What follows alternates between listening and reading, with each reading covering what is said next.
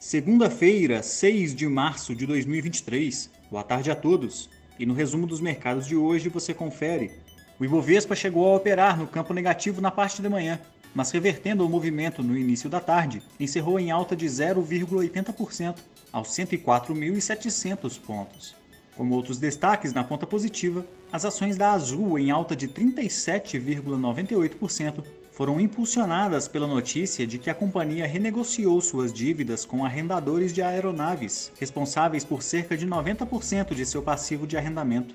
Na ponta negativa, as ações da Vale, em queda de 3,53%, recuaram na esteira da baixa dos preços internacionais do minério de ferro, devido à repercussão das novas metas de crescimento econômico da China em 2023.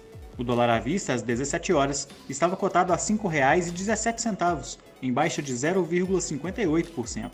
As bolsas asiáticas fecharam mistas, após a China estabelecer uma meta de crescimento de 5% para 2023, meio por cento mais baixo que a meta de 2022, uma vez que o crescimento registrado no ano anterior ficou na casa dos 3%, menor nível desde os anos 70. No Japão, o índice Nikkei fechou em alta de 1,11%, e na China o índice Xangai Composto recuou 0,19%. Os mercados europeus encerraram sem direção única e com baixa intensidade, após as vendas do varejo na zona do euro crescerem 0,3% em janeiro na comparação com dezembro, ficando abaixo de 0,5% que vinha sendo projetado pelo mercado no período. O índice Eurostock 600 encerrou em queda de 0,02%.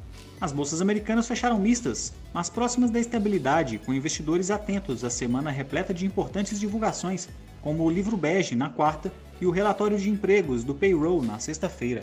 O Nasdaq fechou em queda de 0,11%. O S&P 500 avançou 0,07% e o Dow Jones subiu 0,12%. Somos do time de estratégia de investimentos do BB e diariamente estaremos aqui para passar o resumo dos mercados. Uma ótima noite a todos e até a próxima!